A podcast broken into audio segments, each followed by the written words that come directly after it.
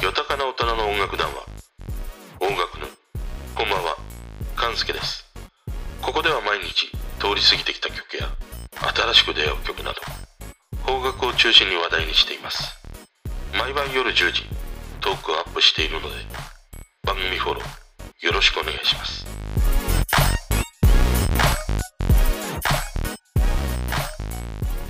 今日はね、江口洋介ですね。江口ちゃんです。もうこの人間というのはさ、本当に気まぐれだなと思って、なんかランチにね、玉秀の親子丼食べたいなと思って出かけたら、途中にあるハンバーグ屋さんのさ、看板に吸い寄せられて、気づいたらね、むしゃむしゃと和風ハンバーグ定食を食べているというね。まあ、所詮、あの、人のね、小さな決意なんてもんはそんなもので、あっという間にね、覆されてしまうということなんだよね。だからまあ、そんな簡単に気が変わるのだから、大きなね、決断をしても途中で揺らぎだりすることもあれば、方向転換することもあるなと思いますね。で、昨晩ね、その、玉置浩二の、またね、こう、心に響く一曲と出会ってしまったんだよ。で、今日はね、玉置浩二の話がしたいなと思ってね、ずっとこう、思いながらね、寝ついたんだけど、今朝目が覚めてさ、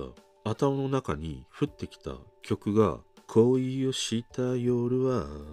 でもうこのね、フレーズが降ってきました。いやーもうさ、どうした？何の因果関係もなくね、突然この曲が降ってきたんだよね。で、この曲誰かなと思って最初調べたんだけど、最初検索したのはこのフレーズと福山雅治って入れたんだよ。そしたら、ん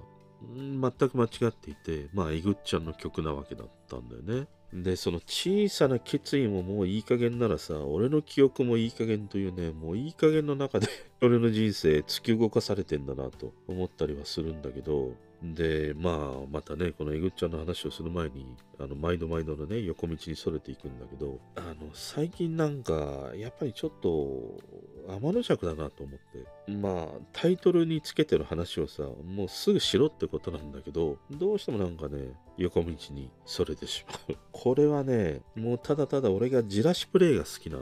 だよね。もうなんなら、じらしだけで終えてしまいたいというね、ぐらいで、まあやっぱりちょっと歪んでるんだろうなと思いますね。で、昨日の夜中2時過ぎぐらいに久しぶりにあのお風呂に入りながらラジオトークというアプリでライブ配信をしたんだけど、まあいろいろその仕様が変わっていてね、あの驚きましたね。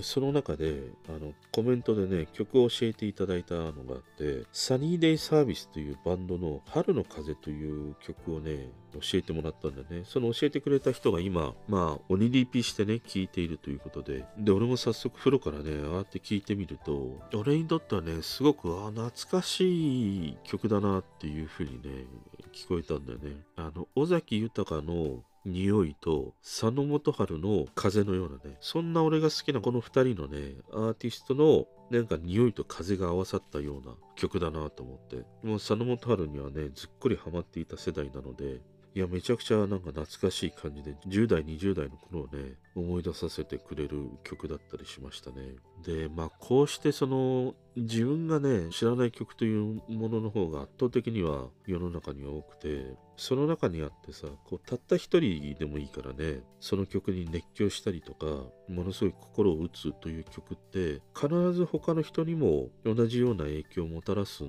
だなと思いましたね。でこのなんかその音楽が人の心を揺さぶるのって思うのはもうそのすでに本能として音を持っているからなんじゃないかなと思ってね要はその生まれついてさ音楽に触れたことがないという人って一人たりともいないと思うんだよその生まれながらにしてさ例えばじゃあ耳がね悪いっていう人もいるんだけれどもでも母親のお腹にいた時からすでにその心臓のね鼓動を母親の聞いていたし感じていただろうし生まれてからさ例えば寝つくまでにね親がトントントンって寝つかせてくれた記憶もあるだろうしもっと言うとさもう生ある限り全ての人の中にビートを刻む心臓があるわけだからさそう考えるとこの音楽っていうのはもう本能だなと。食欲睡眠欲性欲のもう一つに音楽欲みたいなものがあるんだなと思いましたね。ただまあこの音楽欲ってかなり弱いその本能的なものなのかもしれないけどね。だってものすごく苦しんでる時とかさそういう時にいやなんか俺ら東京さ行くだとか聞きたいと思わないわけじゃん。いやものすげえなんか狭心症で心臓痛いとかさもう頭割れそうだっていう時にいや俺ら東京さ行くだ聞きてえなっていう風にはならないからね。だからまあかなりその弱い欲求ではあるんだけどもでも体の中に心臓というねビートを刻むものがある限りはやっぱりねこの音楽欲みたいなものって俺は本能的に人が持っているなんか欲求の一つなんじゃないかなと。思いましたね。で、あとね、ついでに言うと、あの、フジテレビのね、深夜番組で、サカナクションの山口一郎と藤原宏のね、番組があるんだよ。あの、えっ、と、藤山っていうね、番組があるんだけど、これすごく面白かったですね。初めて見たんだけど、なんかね、ポータブル墓地とか、あのトイレのね、話とか、音楽と関係ない話をしてるんだけどね、なんか深夜に見るにはね、いい番組だなと思いながら、ね、見ました。で、やっとね、本題です。この朝にね、突然降ってきた恋をした夜は、この曲は1992年の楽曲ですね。この年っていうのはね、1991年、東京ラブストーリーで、まあ大ブレイクだよね。その前にまあ映画あったりはしたんだけど、まあ多くの人に江口洋介の存在を知らしめたのはこの東京ラブストーリーで、で、すぐさま101回目のプロポーズが始まり、愛という名のもとにというね、ドラマにつながっていく。で、1993年に一つ屋根の下にね、えーまあ、繋がっていくという。まあ、その最も役者としても、そのシンガーソングライターとしても充実していたのがこの90年代の91、92、93ぐらいまでこの3年4年間ぐらいじゃないかなと思うんだよね。で俺はねこの恋をした夜はこれもいいんだけれどもやっぱりねえぐっちゃんといえば俺は1994年愛は愛でなんだよ。ドラマ日の当たる場所の主題歌で、まあ、自身初となるね、オリコンのチャートトップ10に入るというね、彼の中では一番のヒットソングとなりました。もうこれさ、久しぶりに聞くと、もうね、入りがさ、トラブルのロードを彷彿させるんだよ。ハーモニカで始まっていくんだけど、この曲自体はね、いやもうなかなかのロックで、ものすごく熱いんだよ。うん、も驚くほどに熱い。あの、救命病棟24時でね、山本隆弘がモノマネするようなさ、首をかしげてね、低周波治療器で電流が流れた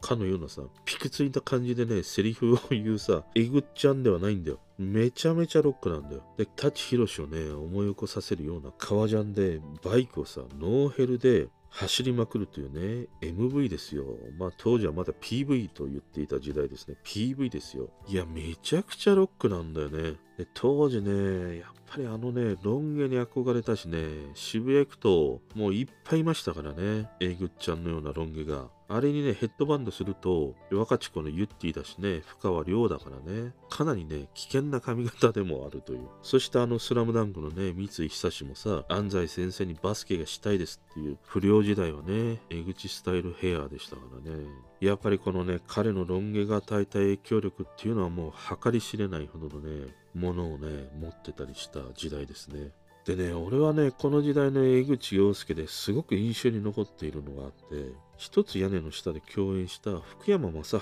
と音楽番組かバラエティだったか忘れたのに2人でね、共演している番組があったのね。で、その役者としても、まあそのシンガーソングライターとしても、江口洋介の方が先輩なんだよね。だから、相当ね、当時のえぐっちゃん、福山雅治に対して、もう伊勢湾台風並みにね、先輩風ビュンビュン吹かせてたんだよ。で、ギター何使ってんのみたいなさ。いや、こんな風に歌ったらいいんじゃないみたいな。めちゃくちゃなんかね、上から目線だったの。で、当時はその、あんちゃんとさ、ちい兄ちゃんの関係だからね、まあそういう仕方ないなという風に見てたんだけど、でも今になってみるとさ、福山雅治はヒットを立て続けにこう輩出している、もう大ヒットメーカーだよね。で、方や役者としてはもちろん大成功をね、重ねてきた、名誉してきたえぐっちゃんなんだけど、音楽活動においてはさ、30歳を過ぎてから、もうその俳優に専念するということで曲を出してないんだよね。だから、音楽ににおいての実績で言うと、まあ今となってはやっぱりね、福山雅治の方が、まあ、ちょっと上に立つというのかな。もうなんか進撃の巨人のようにね福山雅治がイグッちゃんに襲いかかってもいいぐらいマウント取ってもいいぐらいなのかもしれないんだけどでもやっぱりねそうはいかないこの2人のねまあ関係だったりするんだけど。ただね、あの、江口洋介は表立ってその音楽活動はね、していないんだけれど、あの、曲作りもしていたし、2016年からはね、ライブ活動も再開してたりするんだよね、なんかね、その今の姿は、本当になんかこう音楽を楽しんでいるようでね、あの、うちの近所の豚骨ラーメンで言うとさ、油抜きみたいな感じ。あの、豚骨味なんだけども、ギトギトしていないっていうね、さらっと食べれる。あの、武田鉄矢の油が抜けたみたいな、ギラついた感じがね、なく、本当に音楽を楽しんでる感じでいいんだよね。でもこれあれだね、あの、101回目のプロポーズでさ、武田鉄矢と江口洋介が兄弟の設定って明らかに狙ってるよね。もう今だったら炎上上等みたいな感じだよね。もうただ単純にさ、